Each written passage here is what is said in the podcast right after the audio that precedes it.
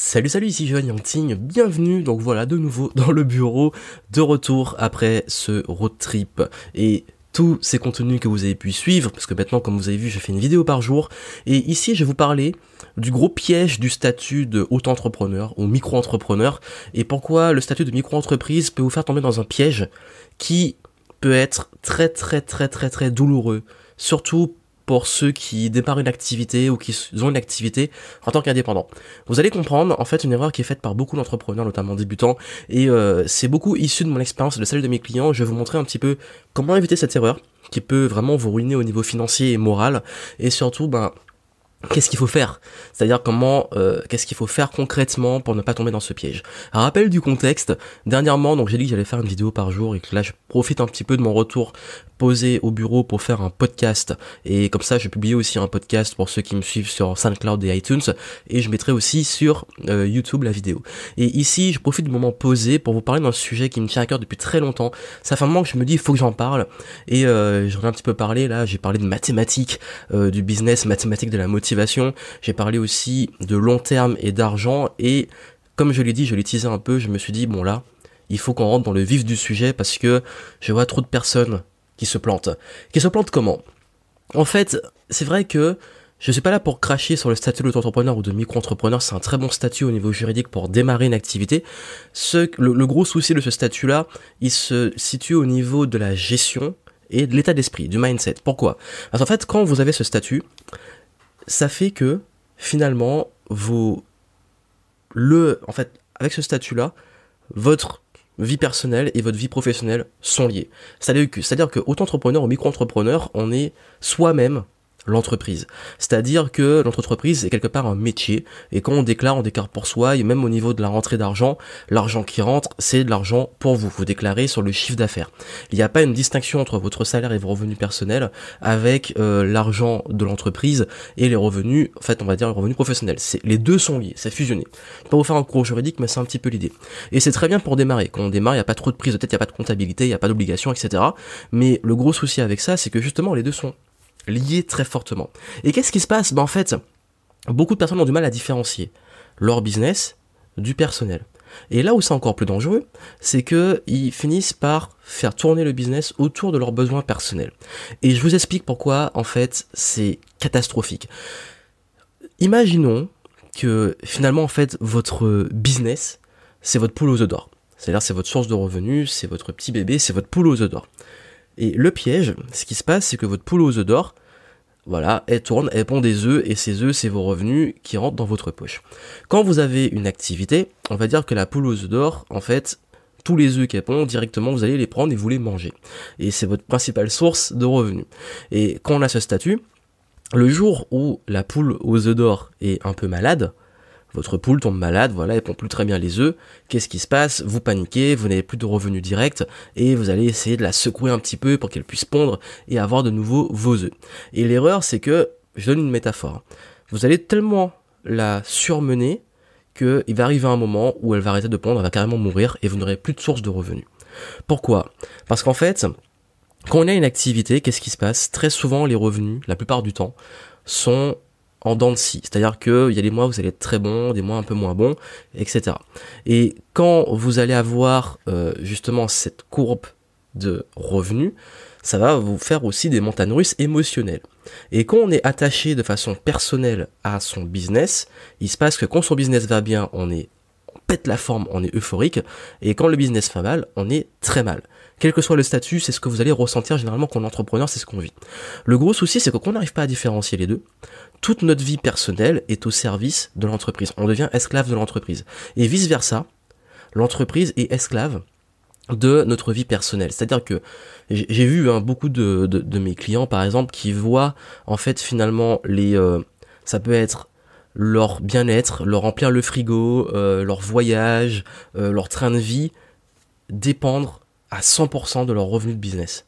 Et même, ça va plus loin, dans certains cas, euh, les enfants, le, tout, toute l'émotion personnelle est liée au business. Et ça crée une pression énorme qui dépend aussi de ses revenus en dents de scie. D'autre part, il se passe aussi une chose, c'est que le jour où le business va mal, comme j'ai dit, la poule d'or elle est malade, en fait, au lieu de se dire, bon, il va falloir que je réinvestisse, il va falloir que je réfléchisse à comment optimiser mes coûts, etc. On va tout de suite vouloir se mettre en sécurité.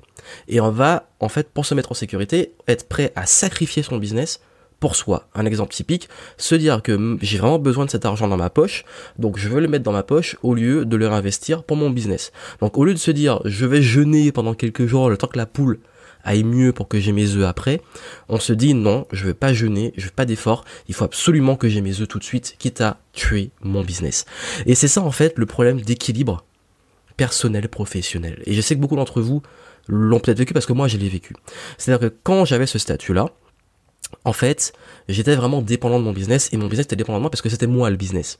Et ce qui faisait que j'avais vraiment tellement du mal à différencier les deux que j'avais une gestion catastrophique de mon argent dans le sens où j'avais mon argent perso qui dépendait de mes revenus business. Donc si mon entreprise gagnait tant, bah ça correspondait à mon loyer, ça correspondait à euh, mes courses, etc. Moins le la déclaration, les, les 20% de l'auto-entrepreneur, etc.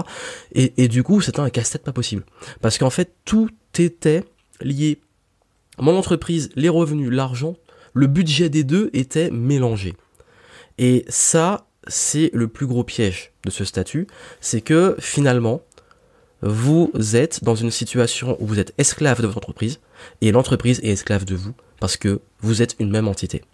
Et sur le long terme, c'est extrêmement épuisant.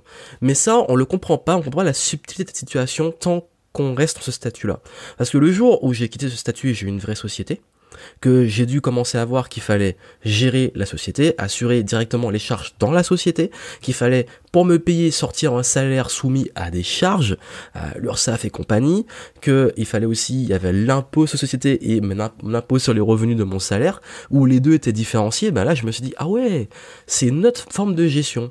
Donc du coup j'ai dû être beaucoup plus carré, j'ai dû mettre en place une gestion de mon entreprise, c'est-à-dire j'ai tant de revenus, mon entreprise gagne tant, euh, il faut que j'assure tant de charges, plus tant de revenus, plus mon salaire qu'il faut assurer. Donc voici mes objectifs pour mon entreprise. Au niveau personnel, de combien j'ai besoin pour vivre, c'est quoi mon budget pour mon loyer, pour mes courses, euh, pour ma vie personnelle, pour savoir de combien de salaire j'ai besoin et combien ça représente pour l'entreprise. Et du coup, les deux sont distingués. Et là où ça change, c'est que maintenant je sais que pour assurer mon salaire minimum, pour que moi je vive bien personnellement, mon entreprise doit assurer ça, plus les charges, j'ai un objectif de chiffre d'affaires minimum. Et je m'arrange pour assurer cet objectif minimum. Si l'objectif n'est pas atteint, et que la poule aux œufs d'or tombe malade, mon entreprise marche moins bien, moi, il y, a, le creux, qu'est-ce qui se passe? Ben, soit j'ai assez de trésorerie, et je m'organise au niveau de la gestion pour avoir assez de trésorerie pour me dire c'est pas grave, le mois d'après, je rattrape et je fais ce qu'il faut et je peux investir et réfléchir à comment remettre en forme cette poule aux d'or. Et au niveau personnel, ça va m'atteindre parce que j'ai des sous de côté, j'ai un filet de sécurité et si vraiment il y a un mois où je dois pas me payer, c'est pas encore arrivé, croisez les doigts, mais si il y a un mois où je dois sacrifier un salaire et me dire je me paie pas pour mon entreprise, je le ferai. C'est-à-dire que euh, ma, ma d'or, je préfère en prendre soin sur le long terme en me disant c'est une période difficile, mais je fais ce qu'il faut parce que finalement, c'est ça qui va me permettre de vivre sur le long terme. Mais je reste dans la vision business à me dire, voici comment je vais redresser mon entreprise. Au niveau personnel, je gère ça avec mes revenus perso et justement au niveau personnel également avec mes économies. Et pour en arriver là, qu'est-ce qui se passe? Ça veut dire que j'ai clairement différencié mes objectifs personnels et financiers et les objectifs de l'entreprise. Ce qui fait que J'assure un filet de sécurité des deux côtés, j'assure des objectifs des deux côtés, et des deux côtés, je suis serein parce que des deux côtés, j'assure aussi mes arrières. Et du coup, je ne suis plus esclave de l'entreprise, c'est-à-dire que l'entreprise, je la fais tourner en tant qu'entité, en tant que business, je crée un système. C'est pas mon métier, c'est mon business. Et également à côté, ma vie personnelle qui a part. Et du coup, je suis beaucoup moins enclin à avoir des ascenseurs émotionnels liés à mon niveau, à mes, revenus, et beaucoup moins enclin au niveau personnel à être esclave de mon entreprise. C'est-à-dire que je suis ni esclave de mon business et mon business n'est pas esclave de moi parce que j'ai réussi à différencier les deux. C'est-à-dire qu'il y y a des moments où je suis en mode entrepreneur.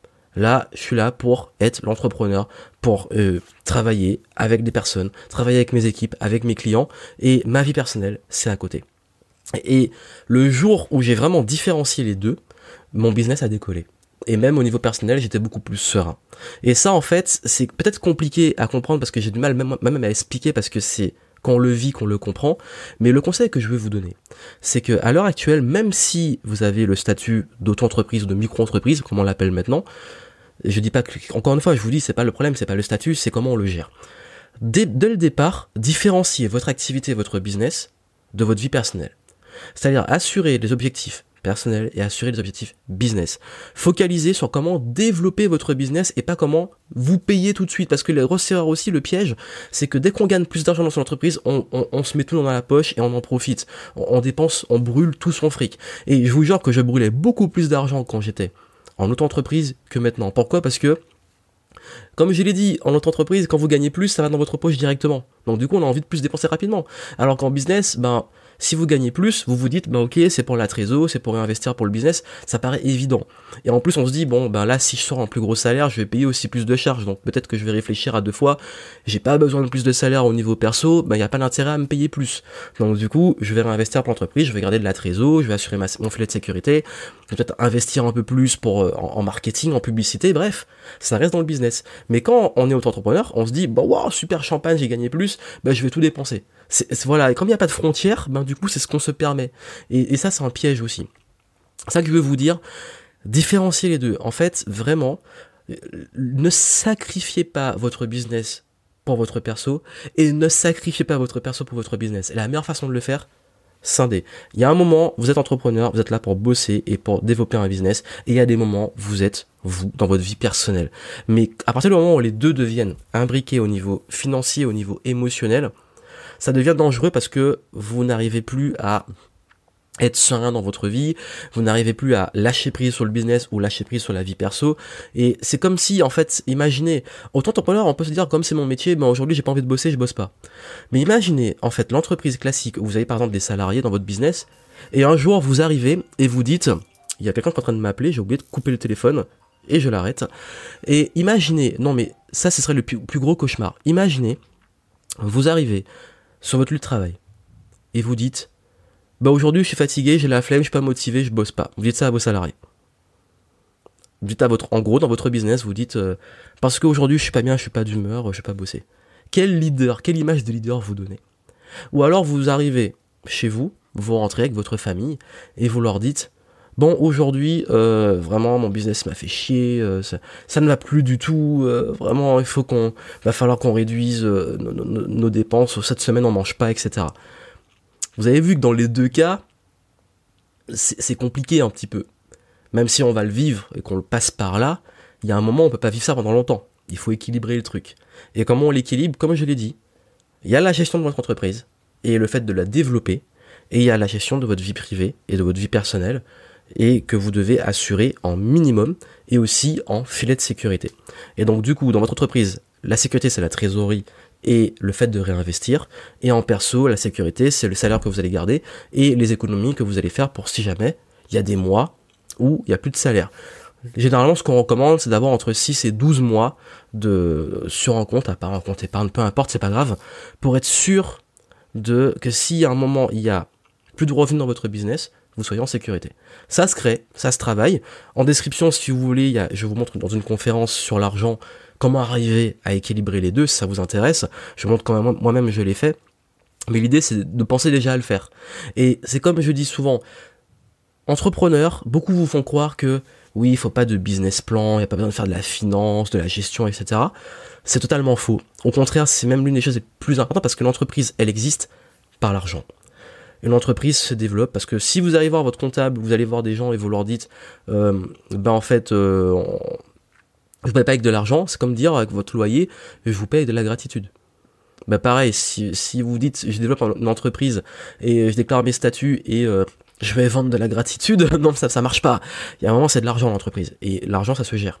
Et vous devez avoir un budget business et gérer la gestion d'entreprise, c'est un élément important et indispensable, comme la gestion personnelle est un élément indispensable. C'est logique de faire un budget pour sa vie perso.